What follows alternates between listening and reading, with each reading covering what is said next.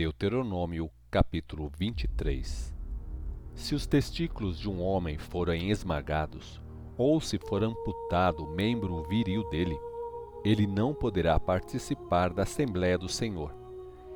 Quem nasceu de uma união ilícita não poderá fazer parte da Assembléia do Senhor, nem os descendentes dele até a décima geração. Nenhum Amonita ou Moabita poderá participar da Assembléia do Senhor até a décima geração. A razão desta lei é que essas nações não receberam Israel com alimento e água quando vocês estavam saindo do Egito. Além disso, convocaram Balaão, filho de Beor, natural de Petor, na Mesopotâmia, para amaldiçoar o povo de Israel. Porém, o Senhor, o seu Deus, não atendeu Balaão e transformou a maldição em bênção, porque o Senhor, o seu Deus, os ama. Enquanto vocês viverem, nunca pensem em ajudar os Amonitas e os Moabitas a terem paz ou bem-estar. Já com o Edomita e o egípcio é diferente. Não rejeitem o Edomita, pois ele é irmão dos israelitas. E quanto aos egípcios, não os desprezem, porque vocês, sendo estrangeiros, viveram na terra deles. A terceira geração dos filhos deles já terá o direito de fazer parte da Assembléia do Senhor. Quando saírem para combater contra os seus inimigos, mantenham-se afastados de todas as coisas impuras. Todo aquele que ficar cerimonialmente impuro por ter tido poluição noturna, terá de sair e ficar fora do acampamento o dia inteiro. Mas ao pôr do sol, tomará banho e voltará ao acampamento. Como não há sanitários no acampamento, quando tiver necessidade, o homem sairá do acampamento para uma parte do terreno reservado para isso. Ele levará uma pá, que faz parte do equipamento de cada soldado, abrirá um buraco no chão e depois de fazer as suas necessidades, cobrirá as fezes. Pois o Senhor, o seu Deus, anda no meio do acampamento para dar livramento a vocês e para entregar os inimigos nas mãos de vocês. O acampamento será santo. Portanto, cuidado, que não aconteça que o Senhor veja alguma coisa indecente no meio de vocês e se afaste de vocês. Se um escravo fugitivo procurar abrigo entre vocês, não façam com que ele seja devolvido ao seu dono. Deixem que ele viva em liberdade no meio de vocês pelo tempo que desejar, na cidade que escolher. Não o oprimam. Não será permitido a nenhum israelita, homem ou mulher, se entregar à prostituição no templo. Ninguém deverá apresentar ofertas ao Senhor, o seu Deus, provenientes dos lucros ganhos de uma prostituta ou de um prostituto, com o fim de pagar algum voto ou promessa. As pessoas que vivem assim são repugnantes aos olhos do Senhor, o seu Deus. Não cobrem juros de um irmão israelita sobre empréstimo feito a ele, nem de dinheiro, nem de alimento, ou qualquer outra coisa que se empresta a juros. Vocês poderão cobrar juros de um estrangeiro, mas nunca de um irmão israelita, para que o Senhor, o seu Deus, os abençoe em todos os seus empreendimentos na terra em que estão entrando para tomar posse. Se você fizer algum voto ou promessa ao Senhor, o seu Deus, cumpra sem demora. O Senhor, o seu Deus, certamente exigirá prestação de contas. Se você não cumprir o que prometeu, estará cometendo pecado. Mas se você não fizer um voto ou promessa, não peca por isso. Uma vez que tenha feito voto, trate de cumprir tudo que prometeu com todo cuidado. Lembre-se que você que tomou o propósito de fazer a promessa ou voto ao Senhor, o seu Deus. Quando vocês passarem pela plantação de uvas de outra pessoa, poderão comer quantas uvas desejarem até ficarem satisfeitos mas não levem uvas em uma cesta. Quando entrarem na plantação de trigo do seu próximo, apanhem quantas espigas puderem com as suas mãos, mas não usem foice na plantação do seu próximo. Deuteronômio capítulo 24 Se um homem casar-se com uma mulher e depois não gostar de alguma coisa nela, poderá assinar um documento de divórcio e mandá-la embora. Se depois de sair da casa ela se tornar mulher de outro homem, e se o segundo marido também encontrar algo nela que ele reprova, também pode pedir divórcio. Ou, se morrer, o primeiro marido, que se divorciou dela, não poderá casar-se com ela novamente, visto que ela foi contaminada. Isso seria uma ofensa ao Senhor. Não permitam que se cometa pecado tão grave na terra que o Senhor, o seu Deus, lhes dá por herança.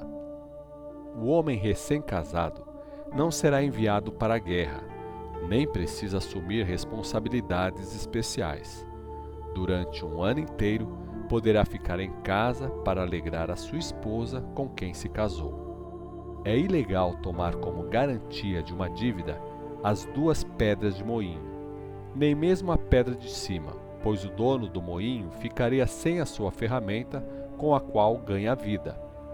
Se um homem sequestrar um israelita e tratá-lo como escravo ou vender a pessoa sequestrada, o sequestrador terá de morrer, para que o mal seja eliminado do meio de vocês.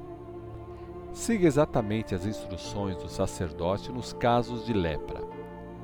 Os sacerdotes recebem orientações e regras que vocês devem seguir cuidadosamente. Lembrem-se de que o Senhor, o seu Deus, fez com Miriam depois de saírem do Egito. Se você emprestar alguma coisa ao seu próximo, não entre na casa dele para pegar o que ele ofereceu como garantia pela dívida. Fique do lado de fora. O homem que recebeu o empréstimo é que sairá de casa e entregará a você o que prometeu como garantia pela dívida. Se alguém for pobre e a garantia pela dívida for uma manta, não fique de noite com a manta que ele deu como garantia. Ao pôr do sol, leve a ele a manta para que a use como cobertor durante a noite.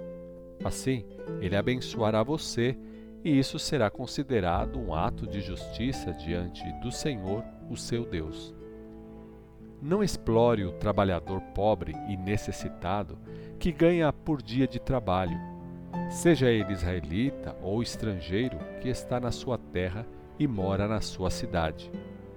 Pague o seu salário cada dia, antes do pôr do sol, pois ele é pobre e depende disso para viver para que não clame contra você ao Senhor e você seja considerado culpado de pecado. Os pais não serão mortos por causa do pecado dos filhos, nem os filhos por causa dos pecados dos pais. Cada um morrerá pelo seu próprio pecado. Não deixem de fazer justiça ao estrangeiro e ao órfão, que nunca aceitem como garantia de pagamento a roupa de uma viúva não esqueçam nunca de que vocês foram escravos no Egito e que o Senhor, o seu Deus, os libertou. Por esse motivo, lhes ordeno que procedam assim. Quando estiverem fazendo a colheita nas suas plantações e esquecerem um feixe de espigas, não voltem para buscá-lo. Deixem-no para o estrangeiro, para o órfão e para a viúva para que o Senhor, o seu Deus, os abençoe em tudo que fizerem. Quando vocês sacudirem as suas oliveiras para a colheita das azeitonas, não repassem os ramos. O que sobrar, deixem para o estrangeiro, para o órfão e para a viúva. E quando colherem as uvas da sua vinha, não passem de novo por ela. As uvas que ficarem nos pés serão para o estrangeiro, para o órfão e para a viúva Lembrem-se de que vocês foram escravos na terra do Egito. Por isso ordeno a vocês que façam tudo isso. Deuteronômio, capítulo 25 Quando dois homens se envolverem numa briga e vierem ao tribunal para serem julgados pelos juízes, o inocente será absolvido e o culpado será condenado. Se o culpado merecer a pena de açoites, o juiz fará com que o culpado se deite e seja açoitado na presença dele. O número de açoites deverá ser proporcional à gravidade do crime cometido. Nunca, porém, pode ultrapassar 40 açoites. Se açoitá-lo além disso, o seu irmão seria humilhado publicamente. Não amordassem a boca do boi quando estiver debulhando o cereal.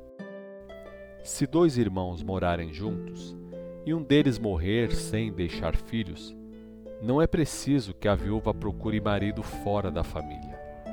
O irmão do marido que morreu se casará com ela e desempenhará normalmente com ela as funções de marido.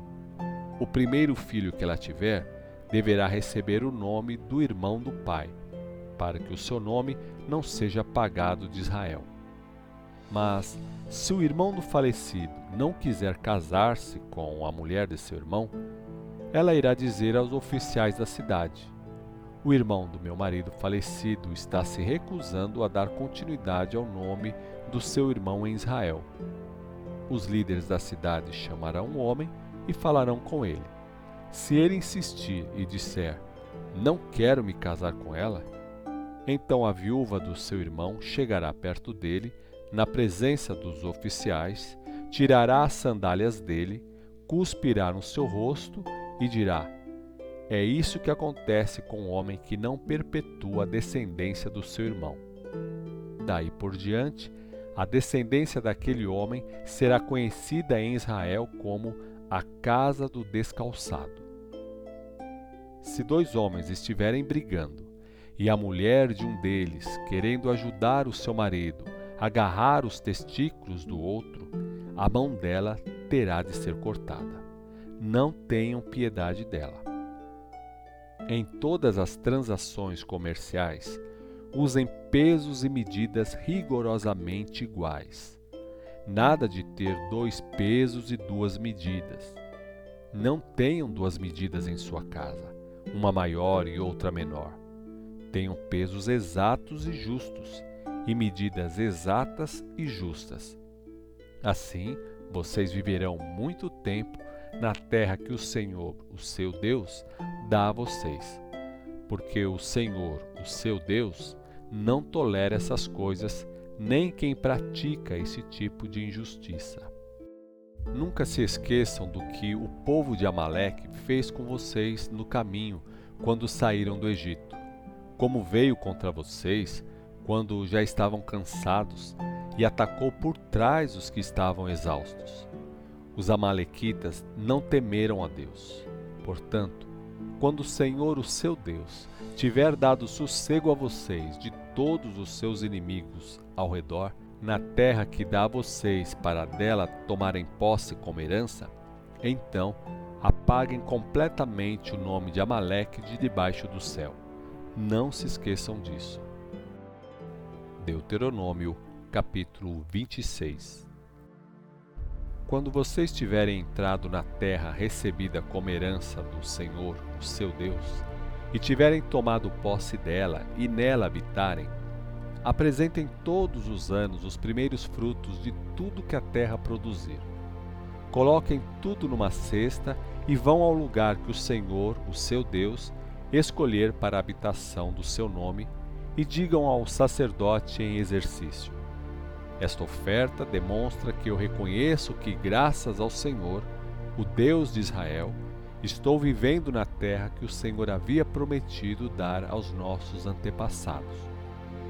O sacerdote pegará a cesta das suas mãos e colocará a oferta diante do altar do Senhor, o seu Deus.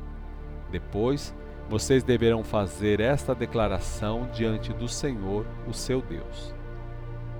Os meus pais eram arameus emigrantes, que foram para o Egito em busca de refúgio. Quando chegaram lá, eram pouca gente, mas vivendo ali como estrangeiros, se tornaram uma grande nação, forte e numerosa. Entretanto, os egípcios maltrataram nosso povo e nos afligiram impondo sobre nós dura servidão. Então clamamos ao Senhor, o Deus dos nossos pais, e ele ouviu o nosso clamor. viu o nosso sofrimento, o trabalho duro que fazíamos e a pesada opressão que sofríamos. E o Senhor tirou o nosso povo do Egito por meio de grandes milagres e com sua poderosa mão. Ele causou grandes espantos e fez sinais e maravilhas. Ele nos trouxe a este lugar e nos deu esta terra, terra que é fonte de leite e mel.